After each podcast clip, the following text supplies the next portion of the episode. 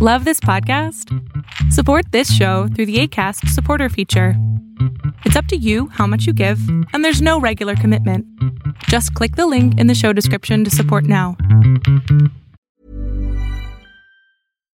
The number one selling product of its kind with over 20 years of research and innovation. Botox Cosmetic, out toxin A, is a prescription medicine used to temporarily make moderate to severe frown lines, crow's feet, and forehead lines look better in adults. Effects of Botox Cosmetic may spread hours to weeks after injection, causing serious symptoms. Alert your doctor right away as difficulty swallowing, speaking, breathing, eye problems, or muscle weakness may be a sign of a life threatening condition. Patients with these conditions before injection are at highest risk. Don't receive Botox Cosmetic if you have a skin infection. Side effects may include allergic reactions, injection site pain, headache, eyebrow and eyelid drooping, and eyelid swelling. Allergic reactions can include rash, welts, asthma symptoms, and dizziness. Tell your doctor about medical history, muscle or nerve conditions including ALS or Lou Gehrig's disease, myasthenia gravis, or Lambert Eaton syndrome and medications, including botulinum toxins, as these may increase the risk of serious side effects. For full safety information, visit BotoxCosmetic.com or call 877 351 0300. See for yourself at BotoxCosmetic.com. Hey, I'm Ryan Reynolds. At Mint Mobile, we like to do the opposite of what Big Wireless does. They charge you a lot, we charge you a little. So naturally, when they announced they'd be raising their prices due to inflation, we decided to deflate our prices due to not hating you. That's right. We're cutting the price of Mint Unlimited from $30 a month to just $15 a month. Give it a try at mintmobile.com slash switch. $45 upfront for three months plus taxes and fees. Promo rate for new customers for limited time. Unlimited more than 40 gigabytes per month. Slows. Full terms at mintmobile.com. ¿Qué onda? Qué gusto que estés aquí. Mi nombre es Adrián Salama y esto es Aquí y Ahora, un podcast que habla de todo, entrevistas, salud mental. La idea es que te la pases increíble, que aprendas muchísimo y sobre todo que aprendamos a vivir una vida auténtica desde el aquí y ahora. Este, oye, qué gusto de verdad. De verdad, qué gusto, Pepa, que estés aquí con nosotros. Please, preséntate. Quiero que la gente sepa quién eres. Ok, me llamo Josefina Pin y el Pepa es de origen español, eh, como dice Adrián, para mi gente cercana, pero la verdad es que profesionalmente eh, siempre me han conocido como Pepa. Eh, yo llevo más de 30 años en educación.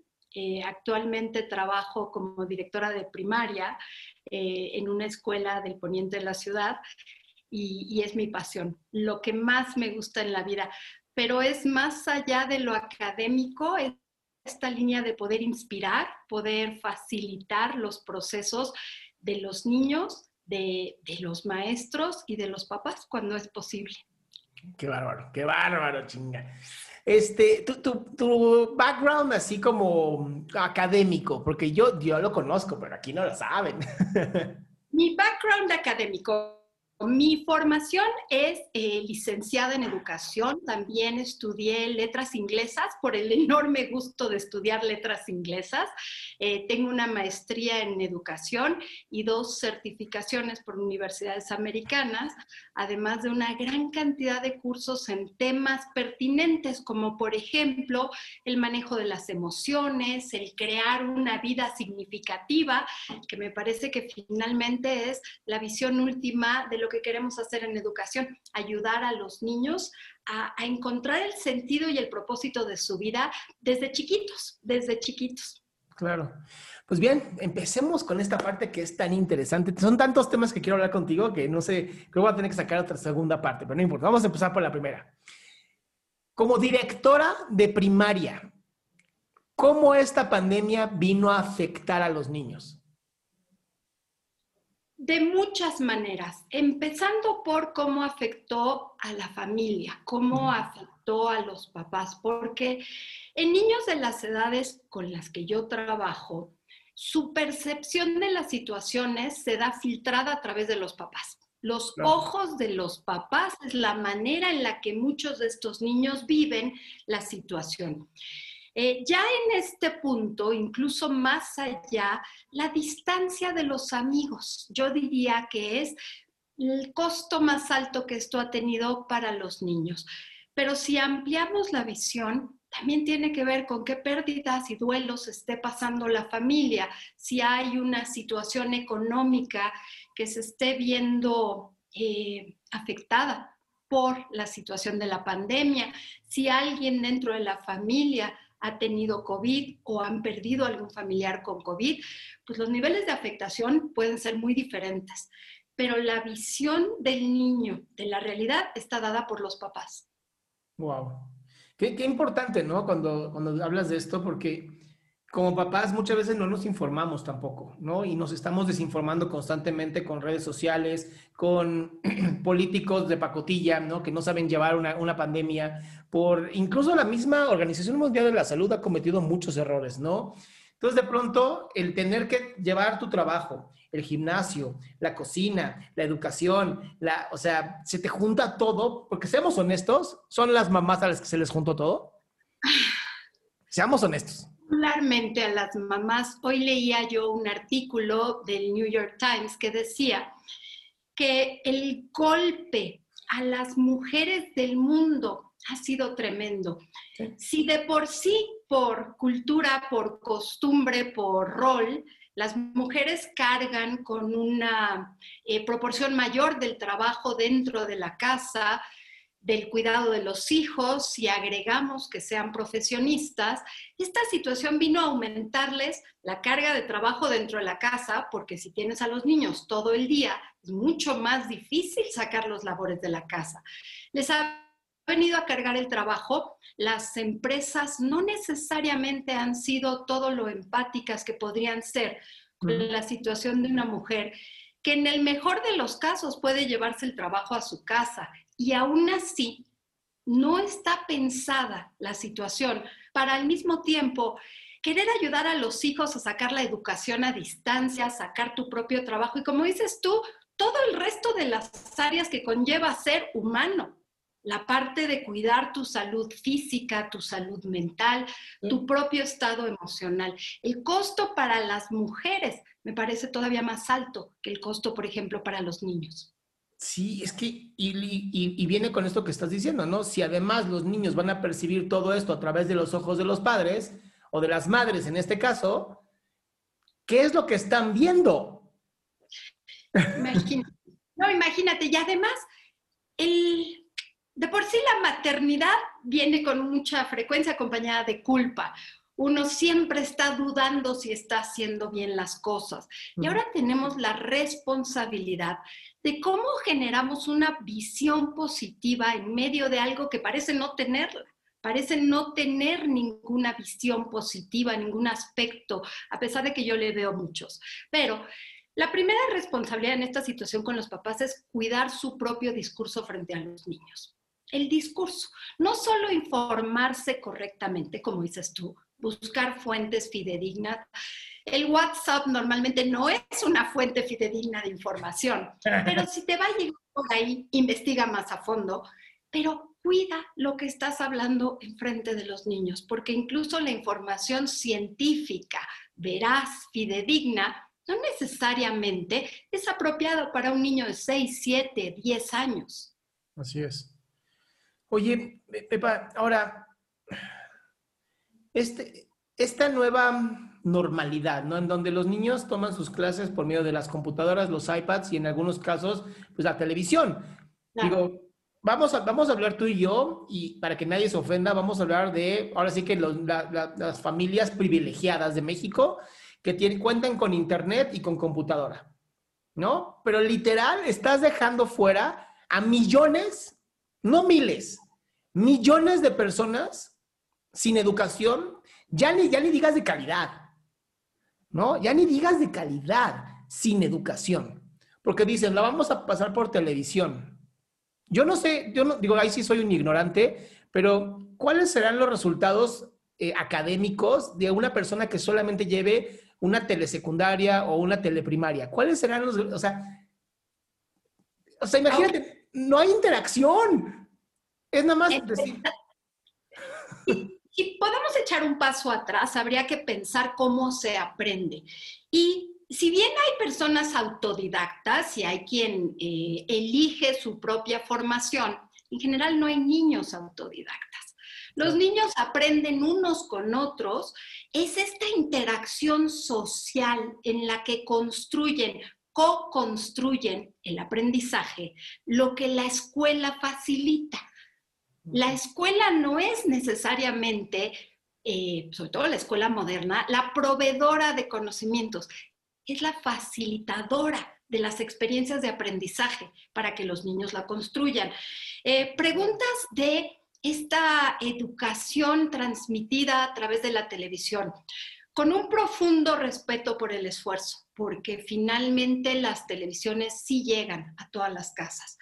La realidad es que el impacto último en las expectativas, digamos, curriculares, hoy yo tengo poca esperanza de que esto genere verdaderamente un aprendizaje. en los temas de cualquier aprendizaje de los niños requiere la aplicación práctica. ¿Cómo aplicas? Solo eres un receptor pasivo. Eso es lo, lo que a mí me preocuparía. Y otra vez, respetando enormemente que el esfuerzo de hacerlo llegar a todos lados es enorme, y es una que sí pensaría en todos, pero no permite la aplicación. Y además, ¿quién va a guiar a estos chiquitos a la televisión? ¿Quién puede explicar un peso de matemáticas? o lo ves en la televisión. Em, alguien decía que esta pandemia era la gran democratizadora de la educación. Y yo pienso que es justamente lo contrario. Es donde se marca más la diferencia. El niño que tiene acceso al Internet además de un profesor que lo acompaña y de una plataforma para trabajar, pues tiene muchas más posibilidades de minimizar el costo, que hay un costo, pero minimizar el costo de aprendizaje.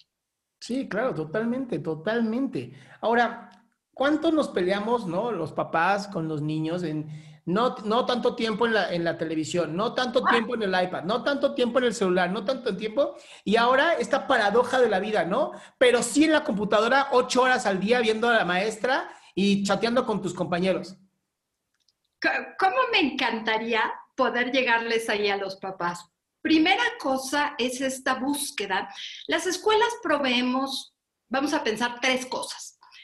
El espacio de la interacción de los niños, la facilidad del aprendizaje, la didáctica, los materiales y el cuidado de los niños. Durante ocho horas nos hacemos cargo de los niños, lo cual permite que los papás trabajen o hagan sus actividades personales. ¿Qué se perdió ahorita? Además, el cuidado de los niños. Esta parte en la que los niños no están fuera de casa durante seis y ocho horas. Hay una población grande que pide que en estas escuelas, donde hay la posibilidad del Internet y los planes de aprendizaje a distancia, se mantenga al niño ocho horas frente a la pantalla. Eso es antipedagógico. Sentar a un niño frente a un Zoom, frente a un Google Meet durante ocho horas, es una cosa terrible es terrible. Los niños necesitan moverse, los necesitan explorar, tocar, eh, relajarse, jugar. Entonces, pero si pensamos que se van a estar frente a la pantalla ocho horas, ¿dónde queda el espacio para el otro tipo de interacción, que es, por ejemplo, la, la interacción en redes sociales, que se volvió ahorita un tema importantísimo para un preadolescente, para un niño de 10, 11 años, la interacción con los amigos es importantísima.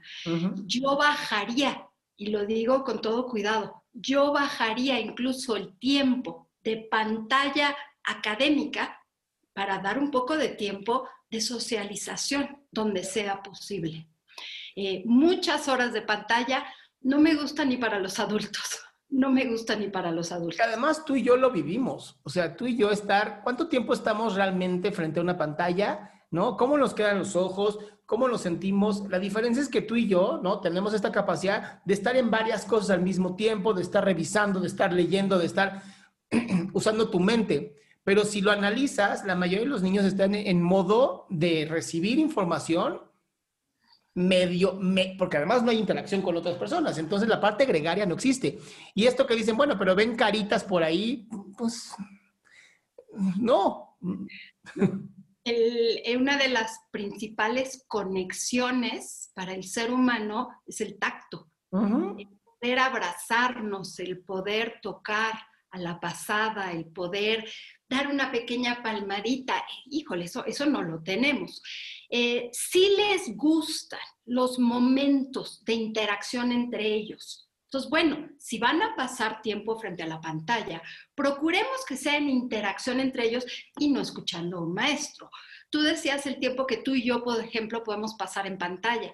Tú y yo paramos. Hay momentos en que decimos, no, ya no puedo, me voy, doy una vuelta, regreso, eh, a lo mejor hago una pausa para hacer ejercicio. Los niños ni siquiera pueden medir. ¿Qué hacen? Se inquietan, se incomodan, se portan mal, cual debe de ser. Entonces, ojalá los adultos a cargo de estas eh, extendidas sesiones de aprendizaje sepan que los niños tienen que puedan parar. Eh, hay un tipo de estrés particular generado en Zoom por el efecto de estarte viendo a ti mismo. no estamos acostumbrados a hablar viéndonos. Eso genera un tipo de estrés diferente. Y nadie necesita más estrés ahorita. Es que estaba, ahorita que lo dije, estaba pensando, es verdad, yo me la vivo viéndome. y digo, como que he estado más enamorado últimamente. no, bueno, bien por ti, a mí se me acomodarme los chinos, pero la realidad es que no, la interacción real hace que uno se olvide de sí mismo porque está fijándose en el otro y aquí todo el tiempo estás viendo cómo me veo y eso no es natural. No, porque además tenemos también esta parte en donde sí, claro, tú y yo estamos trabajados, pero cuánta gente se está mirando, criticándose y entonces ya es que mira, estoy diciendo esto y se me ve el ojo así y entonces ya ni siquiera pueden estar en la reunión por estar criticándose. Ahora, esto me llamó mucho la atención. Dices, ¿no? Los niños necesitan tocarse, necesitan el, golpe, la palmadita, el, no sé, como somos hombres, ¿no? El, apretarte duro contra otro. Por algo la piel es el órgano más grande del cuerpo. ¿No? Pero esto luego se nos olvida, se nos olvida entender que la piel es el órgano más grande de todo el cuerpo. Y entonces, el hecho de que nuestros niños sí estén bien sentaditos, ¿no? Frente a la computadora, este, y los vemos ahí bien tranquilos, ¿no? y apenas se inquietan y no sé qué, y vienen y hacen una travesura, como para también probar sus límites, ¿no? Físicos. Total, no imagínate, los niños de 3, de 4, de 5 años, los están sentando horas frente a una pantalla. A esa edad, lo correcto es revolcarse en el piso. Eso es lo correcto, revolcarse en el piso. Y como dices tú, golpearse, rodar. A los los niños de cuarto de primaria tienen una interacción de juego que corren mucho. Eso es lo que hacen. Su juego son policías y ladrones y no me importa qué generación son, siguen jugando lo mismo. Y cuando llegan a sexto, esta interacción previa a que les empiecen a gustar los compañeros que empiecen a fijarse en quién está guapo. Esa también es una interacción en la que se recupera el juego brusco como manera de empezar a establecer este contacto físico. Eh, no es natural. Y quiero poner la mirada en el otro lado de la pantalla. Los maestros necesitamos a los alumnos. Necesitamos su rostro cuando no entienden, su sonrisa cuando de pronto entendieron, su abrazo en la mañana. La, interacción también es importante para el maestro.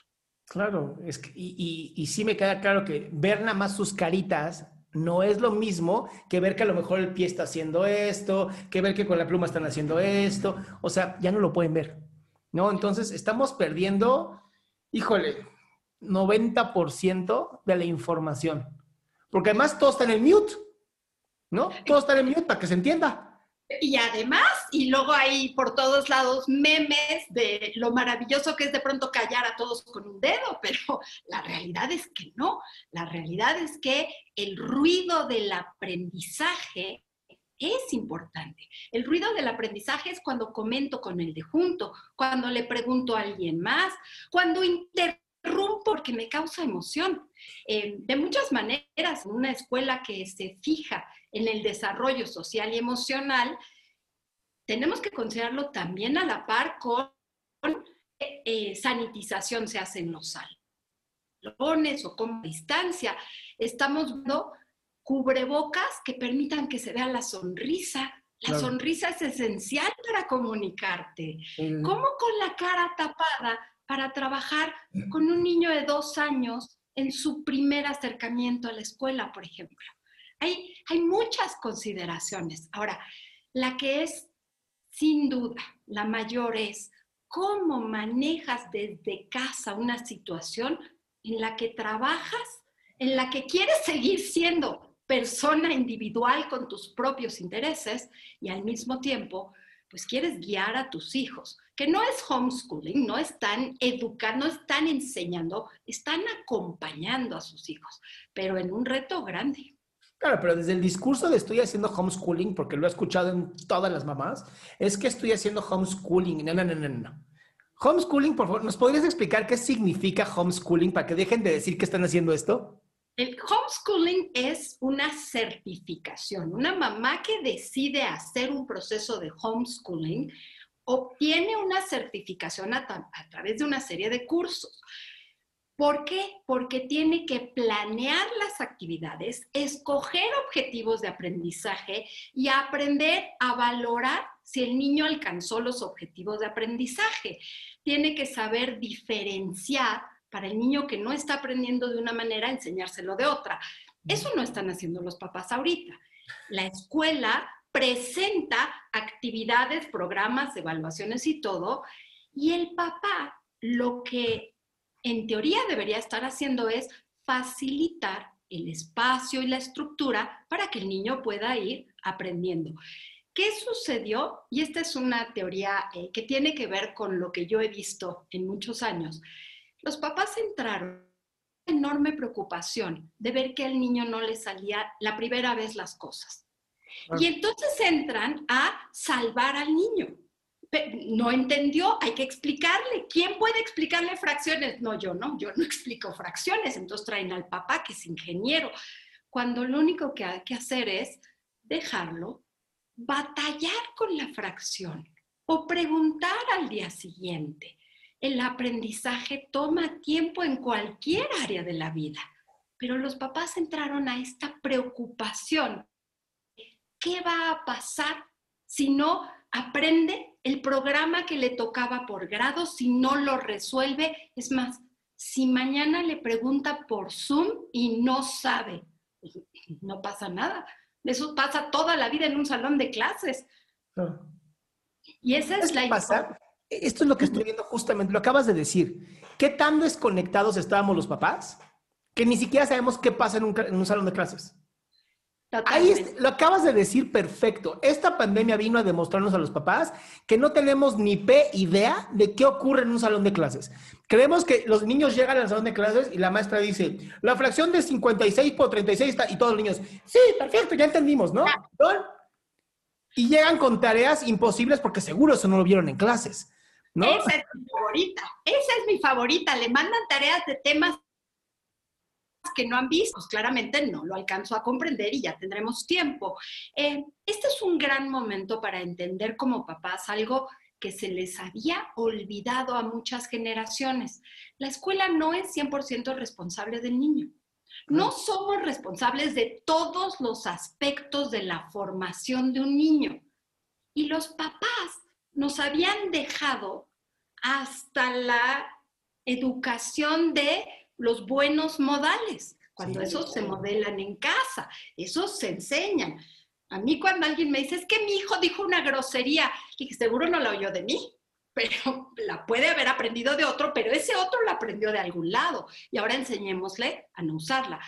Este, este es el momento perfecto para el trabajo en equipo, la colaboración de la casa y escuela.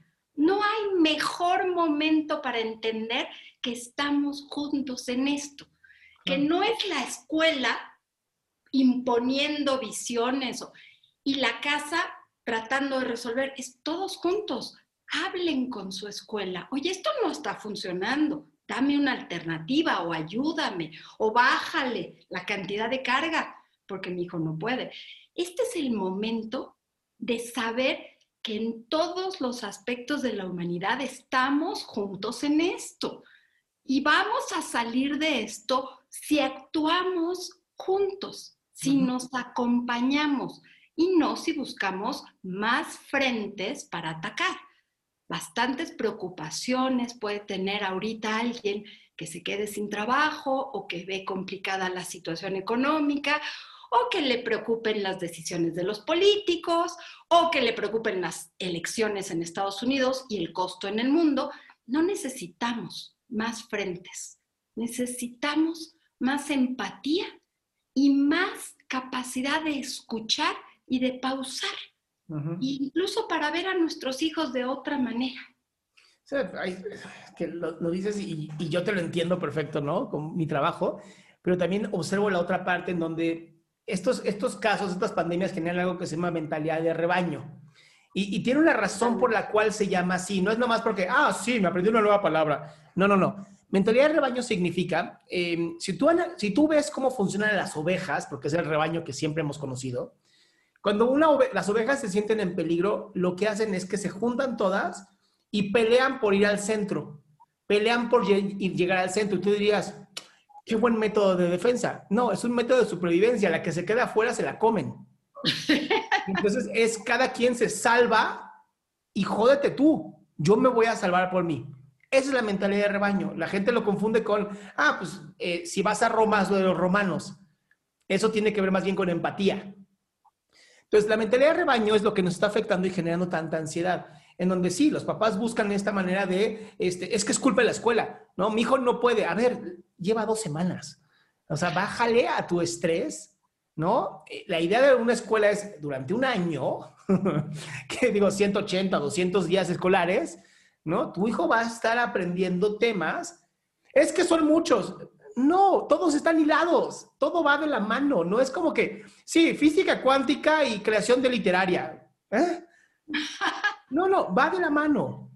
Claro, y, no siempre alcanza al final año todas las expectativas. Los niños tienen un ritmo y el ritmo no es de rebaño, el ritmo es de individuo. Exactamente. Y ahí es, donde, ahí es donde empezamos a tener estos problemas, ¿no? Que es la parte de cómo el individuo, cómo trabajas al individuo. Porque es un individuo dentro de un colectivo que llamamos escuela o colegio. ¿No? Mira, yo te oigo hablar y me surgen mil ideas, pero vamos a empezar por la, esta mentalidad de rebaño, totalmente, que surge del miedo. La mentalidad de rebaño surge del miedo y de indefensos. Las ovejas en general no tienen pues muchas maneras de defenderse. Hay otras maneras de trabajar, como la de una manada de lobos, que tienen otra visión de cómo el equipo funciona para sí cuidar a los débiles, pero hay una fuerza natural de ese animal. Eh, la, la mentalidad de rebaño surgida del miedo, alimentada por el discurso político de la división, del, eh, y por los medios. Los medios hacen una labor terrible en alimentar el miedo. El miedo vende, vende muchas noticias. Como dicen, if it, bleeds, if it bleeds, it leads. si sangra, funciona. Y quiero agregar a eso los chats. Este es un buen momento para hacer una desintoxicación digital. Los chats estimulan una cosa que se llama el contagio emocional. Si yo estaba más o menos tranquila con cómo va llevando mi hija las cosas y tres mamás ponen, pero qué barbaridad, cuánta tarea, en tres segundos me cambia mi propio estado de ánimo. Entonces, es un momento para atreverme a echar un paso atrás y decir, a ver, yo estoy de acuerdo con esto, voy y me dirijo a quien me tengo que dirigir. Si no estoy de acuerdo, no alimento este miedo, este enojo. Em, quiero tomarlo de que este individuo, ¿qué, es lo importante en este momento, Adrián? ¿Qué, ¿qué es lo importante?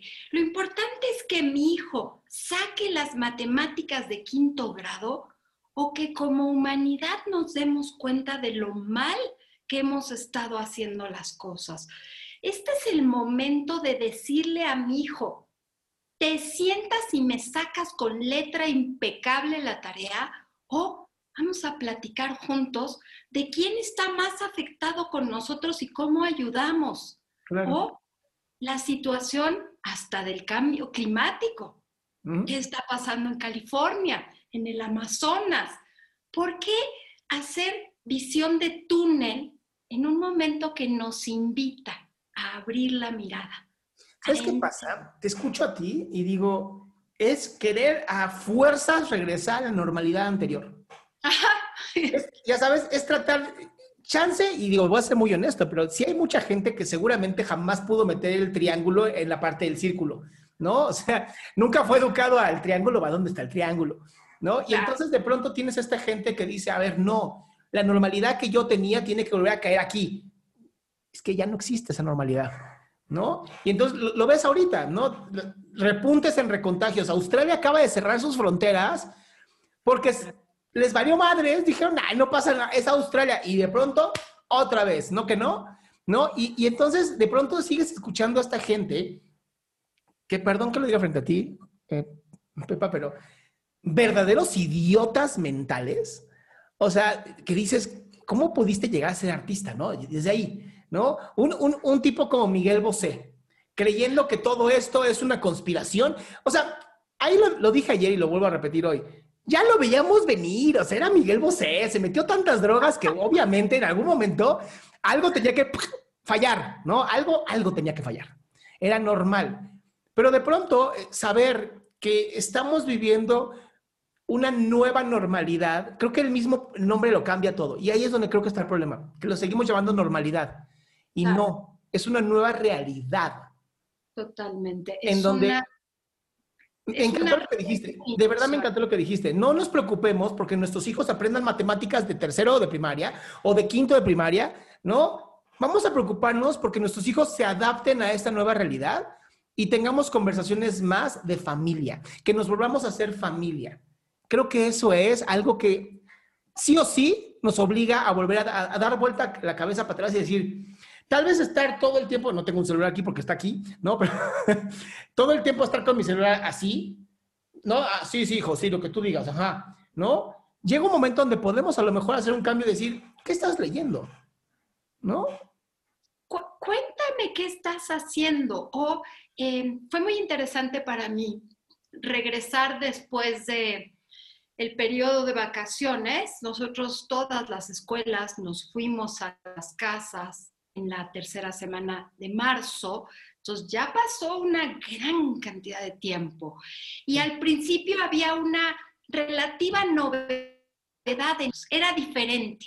Era, y como dices tú, de pronto podían usar el iPad o la, computadora horas, porque pues nosotros lo pedíamos. Regresan del verano y yo empiezo a buscar la manera de hablar con los niños que están eh, en mi familia, bajo mi cargo. Y lo que me doy cuenta es que están contentos. Yo tenía todo un andamiaje del equipo de psicología listo para entrar a ayudarles a estos niños que me iban a regresar tristes y, me encuentro con niños contentos, que preferirían estar en la escuela, que extrañan a sus amigos, que... y te das cuenta que han estado con sus papás. Y para un niño de estas edades, estar con sus papás es lo más hermoso que puede haber. Y si comemos todos juntos, y antes nunca comíamos, por ejemplo, con mi papá, pero ahora come con nosotros diario, y si de pronto desayunar se hace sentado y no tomándote un licuado en el coche, y trajo para los niños cosas que los adultos habíamos olvidado. Ojo que no para los adolescentes que están en edades en lo que, que son los compañeros, son los de la edad. No somos los padres, ni los adultos, ni los maestros. Pero para los niños, esta es una gran, gran oportunidad. Y lo vieron como eso, como más tiempo con las personas más importantes en su vida. Ahora, sí es momento de pensar, esta nueva normalidad, hasta en término, es un desesperado aferrarnos a lo que teníamos. Y lo que teníamos no estaba tan lindo. Lo que teníamos no estaba tan lindo. Este vivir corriendo, siempre con prisa, este constantemente estar moviéndote de un lado al otro, la atención siempre dividida en cuántas cosas, este tiempos eternos en tráfico, dos horas de ida y dos horas de vuelta, era normal, era normal. ¿A esa normalidad quieren regresar? ¿A esa mierda quieren regresar? Al decir, es que no tengo tiempo, es que llego cansado, es que el tráfico, es que... Y hoy que lo tienen todo, es como, no, sí me gustaba más la otra. ¿Qué, sí te gustaba? Quiero, tenemos que poner por delante que todos debemos ser muy empáticos. Hay quien sí quería eso. Perfecto. Si eso le funcionaba.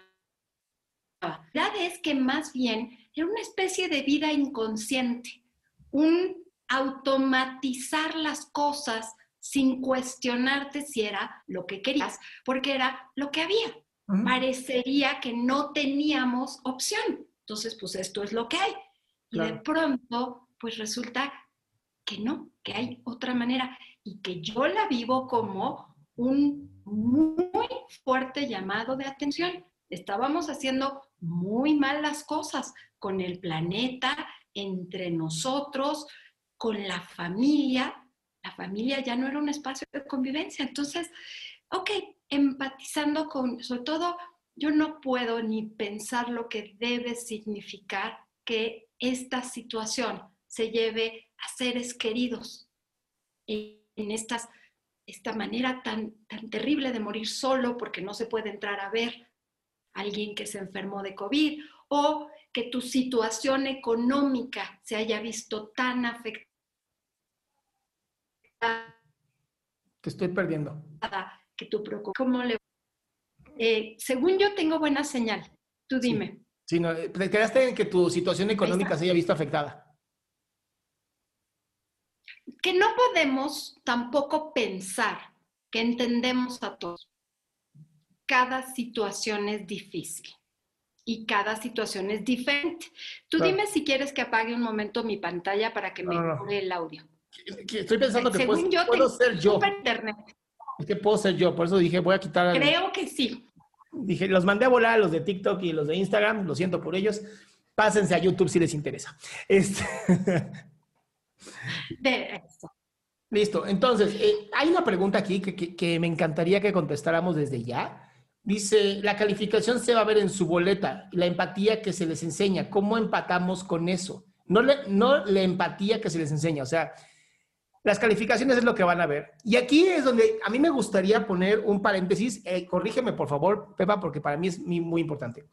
Yo sí creo, honestamente, yo soy de la generación X millennial, ¿no? Porque nací en el 81. Entonces, estoy como entre ese sí, pero no.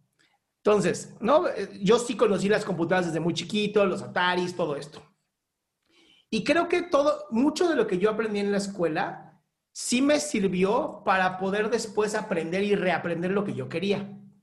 ¿No? Y hay un, hay, yo veo como la diferencia en aprender de dos maneras. Hay un aprendizaje académico, por algo tengo un doctorado, ¿no? Y hay un, y hay un aprendizaje que no se mide académicamente, pero se vive, ¿no? Estudias, aprendes, eh, como tú quieras.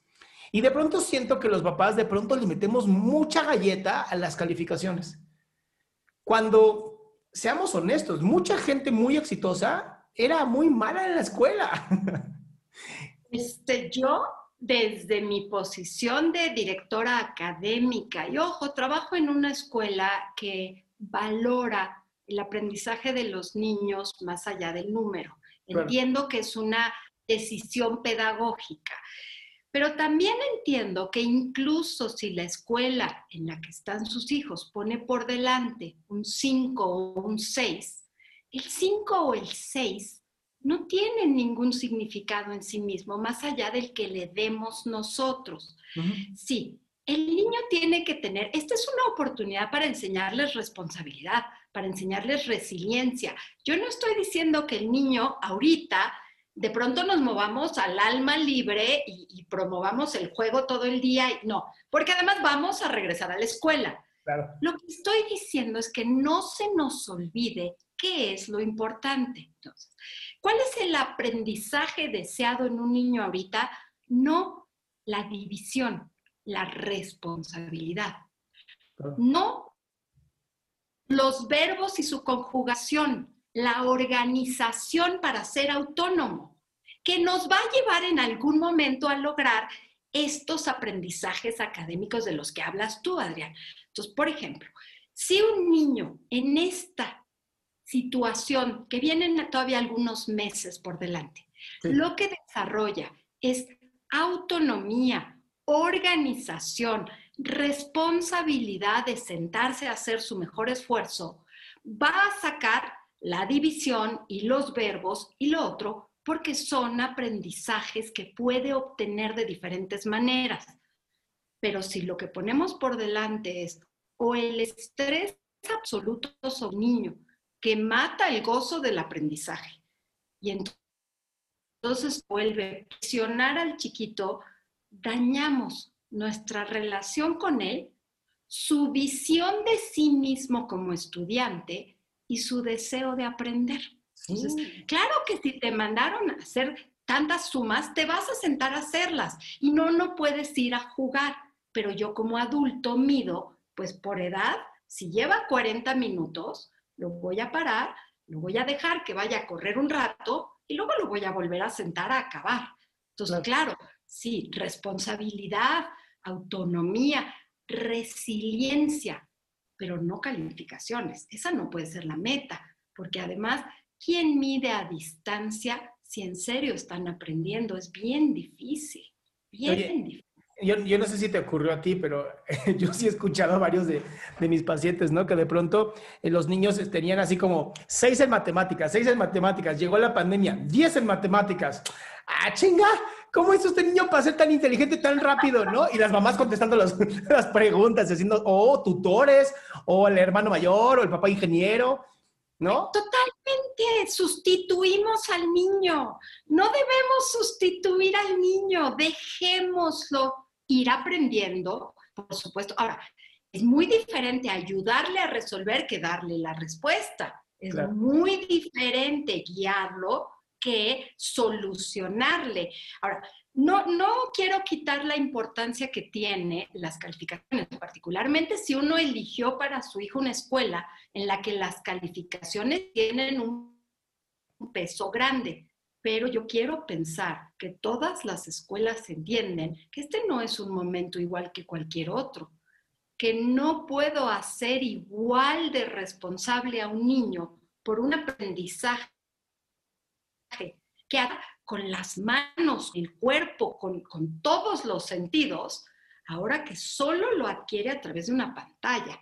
Yo sí pondría por delante, estas calificaciones tienen que estar ponderadas, ponderadas a la situación, ponderadas. Y como papá me atrevería a poner por delante, quiero tu mejor esfuerzo. Y si tu mejor esfuerzo es un 6, pero te veo. Ese es un 6 ganado.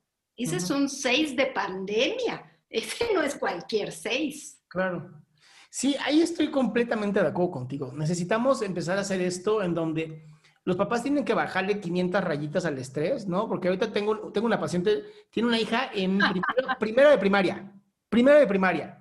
La niña está ocho horas frente a la computadora y la mamá está traumada porque no le está yendo bien. Y le dije, a ver, uno, le bajas a tu estrés, porque la niña está, yo no sé primero cómo has logrado que esté ocho horas frente a la computadora, ¿no? Empecemos por eso. Dos, si no sale bien de este, de este año escolar, no te preocupes, ¿no? Realmente toda tu primaria, secundaria, maestrías, doctorados, tienes mucho tiempo para reponerte, para aprender, ¿no? Algo que yo le decía, necesitamos que la niña tenga una desintoxicación digital. ¿No? Porque además terminaba esto para ver la televisión. Totalmente. O para tomar la clase de ballet por Zoom o la clase de... estamos de alguna manera perdiendo. A ver, ¿qué provee la primaria? La primaria no debe proveer contenidos, debe proveer habilidades. Porque a mí me enseñaron a sacar la raíz cuadrada en primaria, nunca la volví a usar y no tengo ni idea de cómo se saca la raíz cuadrada, pero no me sirve para nada. Los contenidos de primaria deben ser vehículo para desarrollar habilidades. Entonces, el mero de primaria debería estar aprendiendo a leer, debería estar aprendiendo las sumas. Todo lo demás puede adquirir en otro momento y no se aprende a la fuerza frente a una pantalla. Se aprende a leer sentada en las piernas padres, mente disfrutando un libro, porque entonces esa chiquita va a buscar sus propios libros. ¿Qué necesita un niño de cuarto de primaria? Pensamiento lógico matemática que va a desarrollar de muchas maneras. Entonces, no confundamos el contenido de los programas que no se pueden cubrir al 100 a distancia, no hay manera, con las habilidades, pero las habilidades de ser humano. Es mucho más valioso en esta época que un niño que está en casa se haga cargo de responsabilidades en la casa.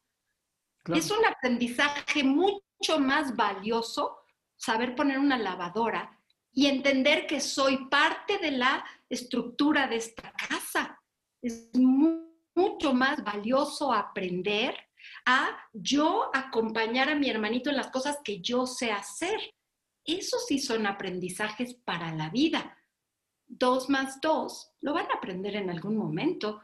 Casi todos los aprendizajes básicos los agarramos en algún momento. A mí también se me olvidan las tablas y me va muy bien en la vida. Además, seamos honestos, hay muchísima, muchísimas cosas que hoy ya te resuelven las computadoras, hoy te resuelve Internet, o sea, ¿cuándo descubrió Cristóbal Colón América? No, 1492, ajá, pero también Siri me lo dice, o sea, también Google me lo dice, o sea, eh, oye, la calculadora, yo he encontrado gente que está sumando 6 más 4. Dices, oye, cabrón, no mames, ya, eso es nivel de hueva, ¿no? O no, no voy a opinar porque me puedes alguna vez ver a mí sacar un 6 más 4 porque tengo la cabeza en cosas mucho más complejas. Pero, no juzgo al uso de la calculadora y mi mejor invención, según yo, es cuando alguien sacó una aplicación para calcular la propina en un restaurante. Es lo máximo yo de aquí soy, padrísimo. ¿Qué, ¿Qué es importante para nosotros? Esa es la pregunta esencial. ¿Qué es importante para mí? Y si para mí una boleta de 10 corrido es importante, ¿cómo voy a facilitarle a mi hijo llegar a ese 10 corrido? ¿Qué es importante para mí? No hay mejor o peor. No hay, no se puede quitar valor a quien pone como meta el empeño académico para sacar puros dieces. Que yo no lo comparta no le quita valor. Pero entonces hay que ser congruentes con lo que para mí es valioso. Y si yo coincido con la escuela en que debe sacar 10 en todo, entonces voy a crear en casa la estructura para que ese chiquito pueda sacar 10 en todo. Y si para mí lo importante es que este ser humano lance la visión a cambiar las cosas en el mundo, no lo voy a regañar porque se sacó un 5 o un 6.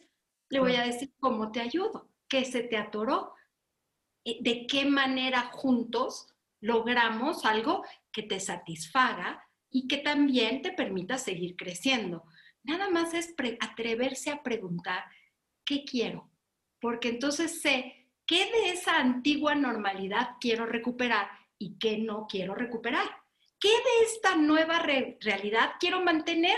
Yo personalmente quiero mantener el desayunar diario porque yo corría cada mañana.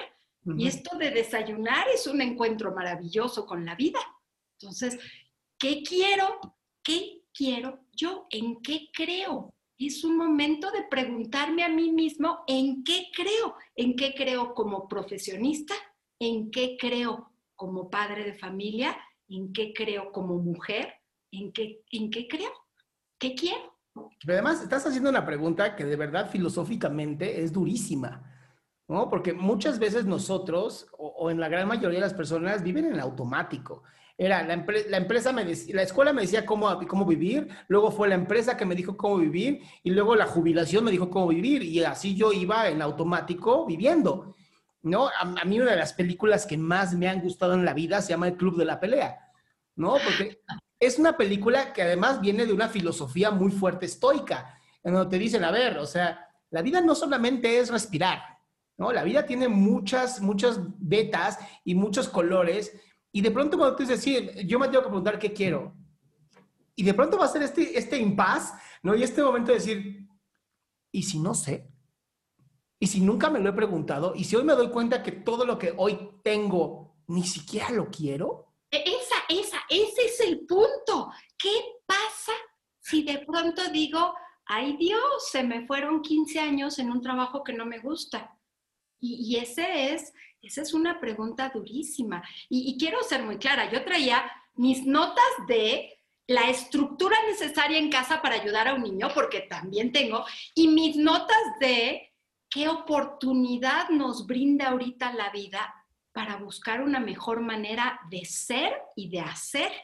Hemos, nos hemos dedicado a tener. A mí me llama la atención este punto de explosión de Amazon.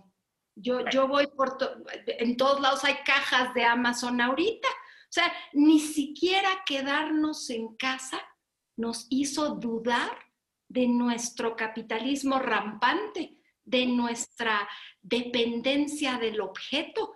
Y, me apunto, ¿eh? tengo un nuevo bebedero de colibríes hermoso, pero realmente necesitaba yo un bebedero de colibríes. O sea, ¿qué, tanto nos atrevemos a dejar de tener y empezar a ser para luego hacer? Y esta es una oportunidad también, ¿qué tanto estamos pendientes de los otros? ¿Qué tanto estamos agarrando el teléfono para preguntarle a alguien, cómo vas con la intención de escuchar cómo va, no con la intención de tocar base y cumplir, con la intención de tener la paciencia de oír el nivel de estrés de alguna persona, de, decir, te escucho, no te puedo solucionar nada, pero te escucho. ¿Qué tanto estamos dispuestos a hacernos presentes en la vida de los otros? Mira, este hay, una persona que me encanta que siempre pone cosas bastante como, como, a ver, como para picar a la gente, ¿no? Y dice, háganse anarquistas. Me encantaría, el anarquismo es una utopía maravillosa de autorregulación, ¿no? Y eso sería maravilloso, pero también soy una persona que tiene la capacidad de darse cuenta de decir, es una utopía, ¿no? Como el mundo feliz, ¿no? De Bradbury. No se puede. Hazte como quieras. Claro, y no confundamos un sistema económico con una forma de gobierno que tiene que ver con ayudar al ser humano a organizarse, a buscar el bien común. yo creo en las reglas dentro del salón de clases. Yo no hablo de un mundo sin reglas. Hablo de pensar cuáles de estas reglas me las impusieron, cuáles de estas reglas yo creo que son válidas y ojo, que tantas decisiones de compra las tomamos por verdadera necesidad y qué tanto en este ser guiados por una serie de mensajes ocultos en la publicidad, en los medios, en los... No creo, ni siquiera sé si yo creería en el anarquismo, porque pues yo creo que el contrato social tiene su razón de ser, tiene su origen y su razón de ser pero creo que estamos hablando de cosas diferentes. Eh, voy, a, voy a retomar lo que me dices de Amazon porque es muy interesante. Es tanta nuestra necesidad a la poca frustración, estamos tan acostumbrados a que todo se resuelve con un dedo, que hoy Amazon puede enviarte por medio de drones tus cosas el mismo día. O sea, antes, imagínate, antes las cartas, ¿no? Primero fueron las cartas, llegaban un año después, luego fueron los correos electrónicos y, oh, wow, correo electrónico, qué impresionante. Luego fueron los mensajes de texto y entonces era responde el mensaje de texto. Bueno, las llamadas, después mensajes de texto, ¿no? Y ahorita todo, ahorita ya ni siquiera es, no puedo ni siquiera esperar un día a que lleguen las cosas. Lo quiero el mismo día. Lo quiero en cuando yo hago clic, que llegue. ¿Y esto a qué nos lleva? A la poca frustración. ¿Y a qué lleva la poca frustración? Obsérvalo en los, en los psicóticos. Las personas que no tienen límites claros, que para eso sirve la escuela también, ¿no? La escuela sirve también para eso. Te levantas a tal hora, pero la odio. Es que eso tiene que ver con industrialismo y la chingada. También tiene que ver con responsabilidad. Estructura. Y también tiene que ver con la estructura, con que yo sé que de lunes a viernes me levanto a las 6 de la mañana. Es incómodo, así es la vida, ¿no? O sea, yo, yo le explico a la gente, si la vida, si en la vida hubiera justicia, jamás hubiéramos creado el término de justicia. Sería innecesario. Y es necesaria la justicia, pero hay que estar creándola todo el tiempo. Y entonces, de pronto aquí es donde muchos papás van a decir, bueno, ¿qué hago? ¿No? O sea, va, ya, ya entendí que estoy de la chingada, ya entendí que tengo que aprender a qué quiero yo, pero también tengo a mi hijo o mi hija sentado frente a la computadora. ¿Qué, qué hago? ¿Cómo lo ayudo? No, y, y, además hay que aterrizar siempre que hay un momento en la vida para estos cuestionamientos filosóficos y hay un momento en la vida para saber que yo necesito pararme temprano para estar lista para mi trabajo y eso conlleva una disciplina. Yo creo en la disciplina, creo en la responsabilidad, creo en los límites y creo nada más que hay que aplicarlos de manera cuidadosa y amorosa. ¿Qué necesitan los niños ahorita en casa? Estructura. Eso se perdió notoriamente en los primeros meses de la pandemia. Corrían los memes de no vestirse, de usar todo el día la pijama, de la pijama te permite comer mucho porque tiene resorte. Esta desestructura en la que caímos muchos adultos y que afecta mucho más a los niños. Porque ¿qué pasó lo siguiente? Pues los adultos empezamos a buscar cómo retomar esa estructura. Ok, si ya no puedo ir al gimnasio, busco un espacio en mi casa para hacer algo de ejercicio. Eh, me paro temprano y me baño porque a mi mente eso le dice, es hora de trabajar. Bueno, eso necesitamos empezar a darles otra vez a los niños. Hay que levantarlos temprano. Si se bañan en la mañana, hay que bañarlos. Si no se bañan en la mañana, hay que lavarles los dientes, peinarlos, vestirlos. No se toma clase en la cama, porque eso es desestructura. Entonces, y, y nótese cómo pasé del amor al prójimo a te paras de la cama porque eso no es correcto y no está peleada una cosa con la otra. Como pueden ver aquí, no es que haya anarquismo, es que hay que encontrar la estructura necesaria. ¿Cómo se genera estructura en un niño? De afuera hacia adentro. La estructura física genera estructura de pensamiento y estructura interior. Entonces, vamos a escogerles un lugar para trabajar.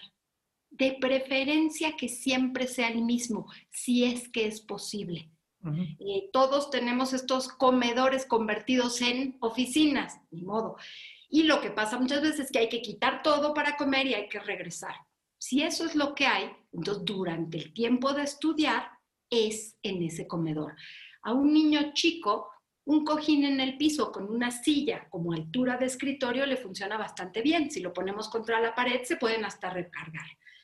Entonces, tenerles un espacio, invitarlos a ellos a participar en la construcción de este espacio. ¿Qué te gustaría tener? Una foto, vamos a poner una foto. Todos tus lápices en tu taza favorita, perfecto. Tus libros junto a ti para que tengas lo que necesitas. Se pierde mucho tiempo en una clase a distancia en lo que los niños corren por toda la casa buscando algo. vamos a darles un espacio de trabajo. Vamos a invitarlos a que ese espacio sea suyo, sea amoroso y tenga elementos, no juegos, no juguetes, no puede tener juegos virtuales en el iPad, pero ¿qué puedo yo tener? Darles, por ejemplo, un pequeño calendario por día, una agenda hace maravillas para ayudarle al niño a estructurar lo que tiene que hacer. Un niño de primaria no sabe visualizar su día y romperlo en pequeños trozos manejables. Entonces, Vamos a darle una agenda. Vamos a decirle, tu maestra te mandó todo esto. Vamos a organizarlo. Hay, a los niños hay que preguntarles si la escuela da la posibilidad, ¿por dónde quieres empezar? Hay una teoría que es, te comes la rana antes que todo, que quiere decir, empieza con lo más desagradable, o tú eres de los que empieza por el postre y ya luego agarras ánimo para lo más difícil. Entonces, esto, vamos a ayudarlos a tener un espacio físico. Cuando la familia trabaja toda en casa, hay que tratar de generar el espacio para la videoconferencia, para que no se interrumpan unos a otros. Y el que le toca es el que se va a ese espacio. Y los otros trabajan en su espacio físico donde pueden escribir, donde pueden tener sus cosas para dibujar. Hasta ahí vamos. Sí, hay, hay una parte donde también creo que, y te lo juro, lo decía yo desde el inicio de la pandemia, me entrevistaban y me decían, es que ¿cómo, cómo podemos ayudar a la gente con la ansiedad? Y les decía, disciplina. Pero y además les decía, y, me van a odiar con lo que les voy a decir, pero se acabó el sábado y el domingo. La disciplina es de lunes a domingo porque tu cerebro necesita, en este momento de pandemia, de crisis, necesita una estructura de lunes a domingo. Si me levanto a las 8 de la mañana todos los días, es todos los días. Ya no existe ese, bueno, es sábado y domingo. Y me dicen, no, es que eres muy exagerado. Le digo, es que es las técnicas que se usan por los astronautas que de por sí pierdes toda la estructura del, día porque no existe, ¿no? Allá arriba en las, en estas espaciales, duermen a la hora que tienen que dormir porque no hay un sol que se aparece, no, hay sol, hay noche, no. Digo, estas técnicas son muy funcionales. Va a sonar muy tonto, pero yo empecé a practicar mis propias ideas. Yo les decía, ¿no? Pues yo voy a hacer lo mismo. Entonces, de pronto, yo sí pierdo los días porque para mí todos son iguales. Mi despertador siempre suena a la misma hora, ¿no? Mi, mi, mi ejercicio siempre es a la misma hora. Mi desayuno casi siempre es el mismo porque soy un traumado, ¿no? Y mi ropa realmente, hasta eso logré. Reduje mi nivel de ropa porque dije, no necesito tanta ropa. ¿No? Me puedo vestir casi siempre igual y puedo tomar mejores decisiones. Y al niño la estructura le da una sensación de seguridad. Claro. Ahora te iba a preguntar otra cosa. También creo, y quiero que me lo digas o confirmes tú, también creo que es importante que cuando terminen la escuela, los niños y las niñas también apoyen en lo que es el trabajo del hogar lo que yo Hacer la comida. Por favor, ahí mete también. Los niños con o sin pandemia deben tener responsabilidades en la casa. Esto es un elemento importantísimo porque además les da sentido de pertenencia. La casa no es de nadie más, es nuestra casa y todos tenemos una responsabilidad para que funcione. Genera un aprendizaje importantísimo en los niños y en las niñas para romper el rol de que la casa es responsabilidad de la mamá. Y entonces, este, mamá, no encuentro mis calcetines, pues, pues, estarán donde los dejaste, porque si tú no los llevas a donde deben estar, esos calcetines no caminan solos. Esta idea de invitar a los niños además a demostrar sus habilidades en este tipo de cosas, a los niños les encanta. A los adolescentes ya no tanto, pero si traen un buen ritmo de haberlo hecho muchos años, pues ya es parte de tu rutina. Pero a los niños les encanta. Ahora, invitación aquí a los papás.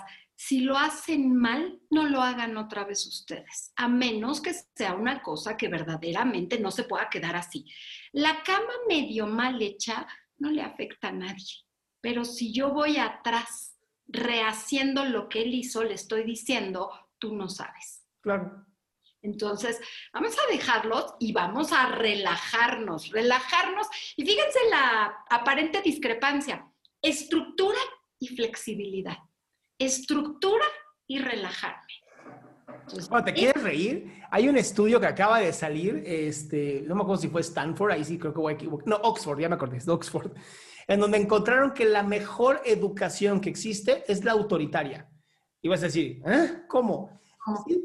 Se hizo un estudio, ya sabes, estos masivos de Oxford, en donde encontraron que los papás que eran sumamente autoritarios y amorosos, eran mucho, los niños salían mucho más efectivos que niños con laissez-faire, ya sabes, haz lo que quieras, o papás impositivos dictatoriales, ¿no? Es autoridad, soy tu papá, y por eso, y lo hago porque te amo esta parte decía, qué interesante estudio, no me puse a leerlo porque está interesantísimo, y cómo desarrolla la inteligencia emocional, desarrolla el respeto y la responsabilidad.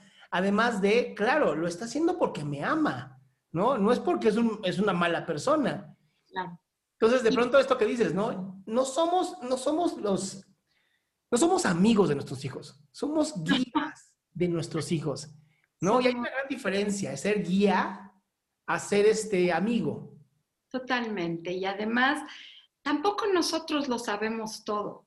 Tampoco nosotros lo sabemos todo. Más nos vale no ponernos en esa posición de yo siempre sé, porque entonces no nos vamos a poder equivocar. Y, eso es una posición terrible para el ser humano.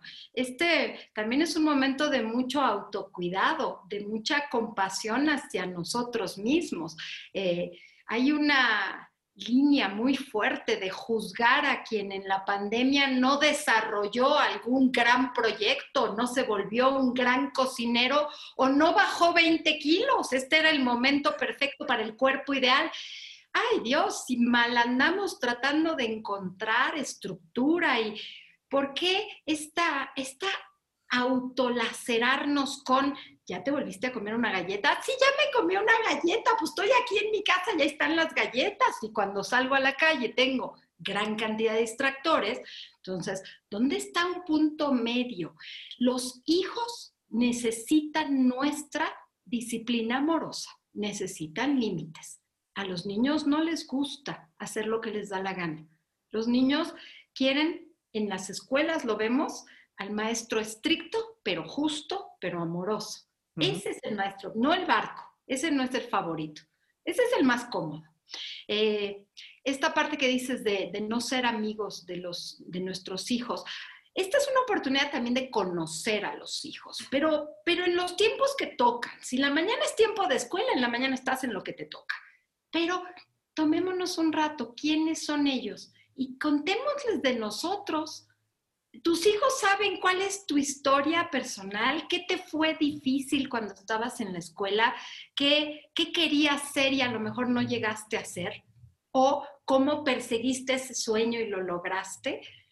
Hablemosle de quiénes somos nosotros como seres humanos. Esa es una, esa es una experiencia hermosa para un niño. Oír la historia de la familia, quién es mi abuelo, qué hacía mi abuela. esas son historias maravillosas es tiempo de historias, es tiempo de historias. Como sociedades antiguas, es tiempo de historias.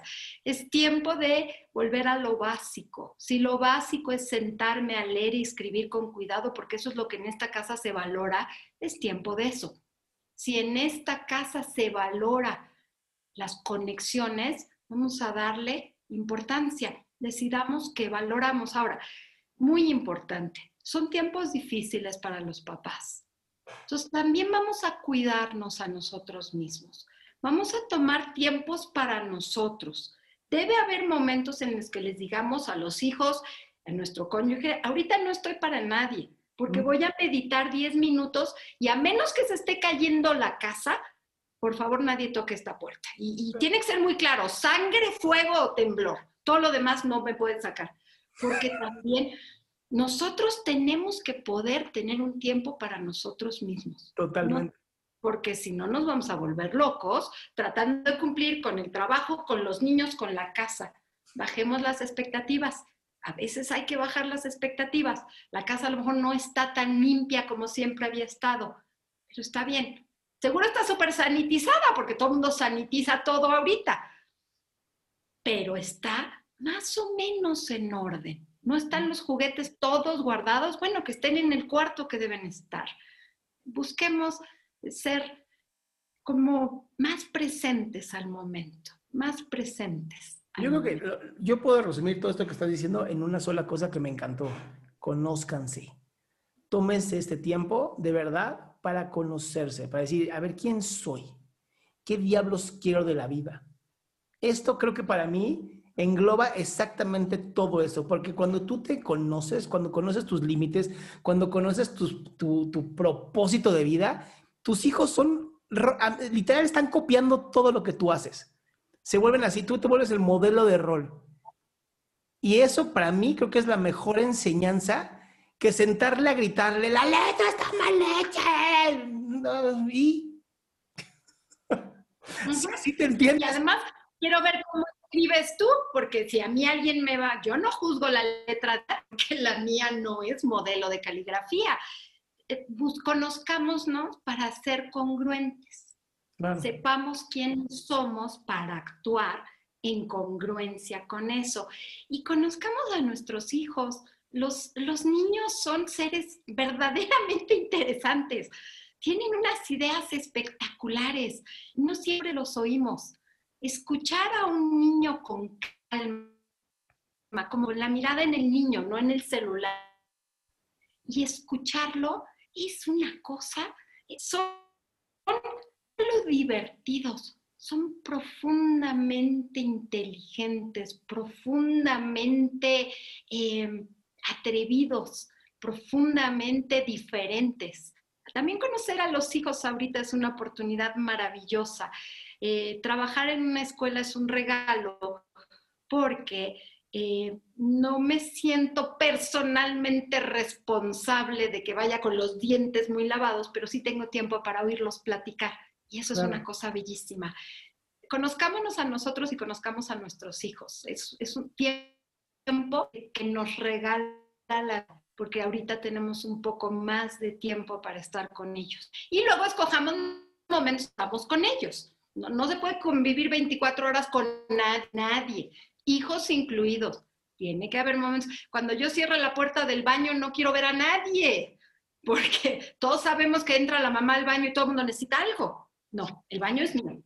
Pero en otros momentos, escúchenlos. Son, son maravillosos, son maravillosos. Cuadrar. No es lo mismo darles estructura que cuadrarlos. Ese 5 en la boleta no representa a tu hijo.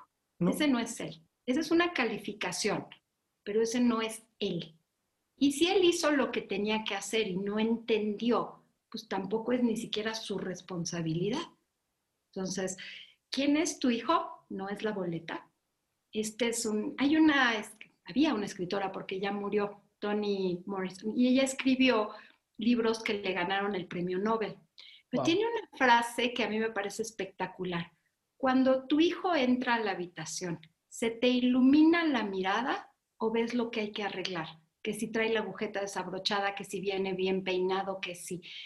Dado que estamos nosotros en la casa, es un buen momento de que se nos ilumine la mirada y no de ver si tenemos que arreglar algo en nuestros hijos.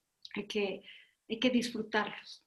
Qué frase. No, bueno, con esto terminamos. Bueno, ¿qué te digo? Me encantó, me encantó haberte entrevistado ya estoy, de verdad, ya estoy babeando esperando tu podcast, ¿no? Ya le estoy diciendo a todo el mundo que vas a tener un podcast, ¿no? cosa y además nos vamos a poder, este, cuando Adrián me invitó, la meta era un poquito como, em, como estrategias para ayudar, pero yo cuando hablo con Adrián siempre me voy a la filosofía, siempre es como una invitación a tener una mirada en las cosas realmente importantes. Así es. Muchísimas gracias, Pepa. De verdad, un placer haberte entrevistado. Yo sé que no va a ser la primera y la última. Me queda claro que vamos a tener un montón más. Y de verdad, en cuanto saques ese podcast, por favor, te vuelvo a invitar para que ya vengas y nos hables de toda tu experiencia creando un podcast que va a hablar sobre filosofía, educación, mamás, este, escuelas. Qué gusto. Gracias. Que tengas una excelente noche. Gracias. Bye. Pues llegamos al final. Por favor, si no te has suscrito, hazlo ya para que no te pierdas nada nuevo. Recuerda que subo información cada semana y si no lo has hecho aún, visita la página www.adriansalama.com en donde tengo toda la información de todo lo que hago. Que pases un excelente día, tarde o noche.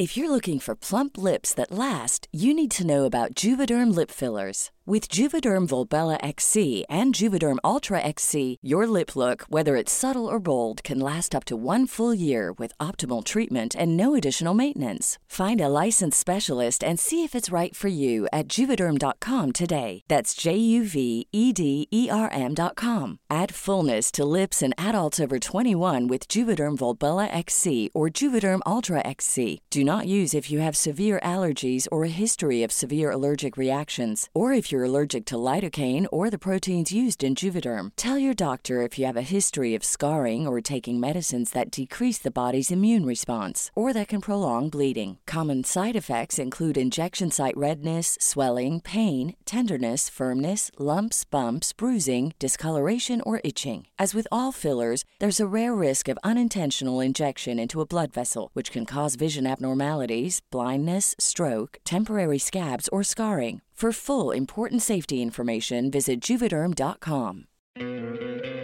¿No te encantaría tener 100 dólares extra en tu bolsillo? Haz que un experto bilingüe de TurboTax declare tus impuestos para el 31 de marzo y obtén 100 dólares de vuelta al instante.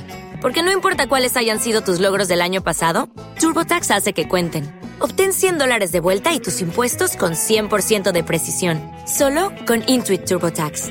Debes declarar para el 31 de marzo. Crédito solo aplicable al costo de la presentación federal con TurboTax Full Service. Oferta sujeta a cambios o cancelación en cualquier momento.